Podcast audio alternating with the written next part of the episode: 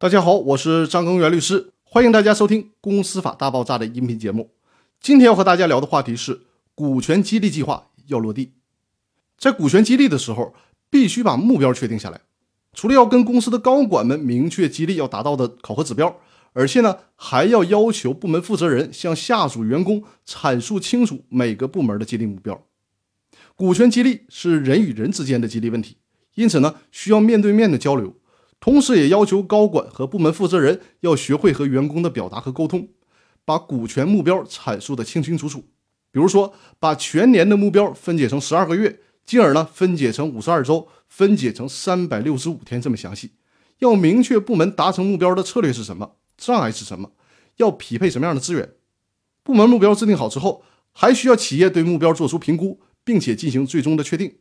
具体的做法就是需要确立一个保底的目标。这是生产经营的底线，也是企业发展的红线。如果连这个目标都达成不了，那么企业的生存可能面临着问题了。比如说，企业的保底目标是销售额一百万，如果保底目标能够完成，企业员工的底薪是五千元，销售提成是百分之一，超额激励是百分之一点二。同时呢，在保底目标的基础上，还可以设立一个更高的目标，就是冲刺目标。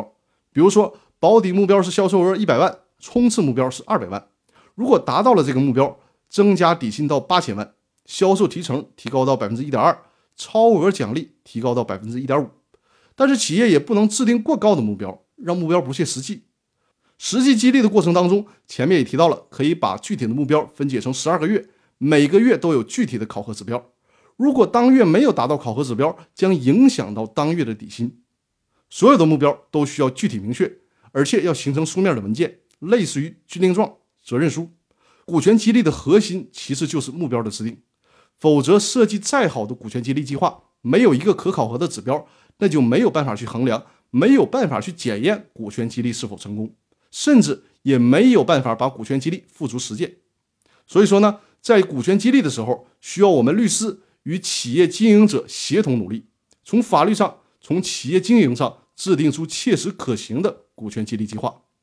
我的团队多次和企业合作中，也总结出了很多的实践经验，结合我们提供的专业法律意见，让很多的企业的股权激励目标落地，股权激励计划都得到了有效的实施。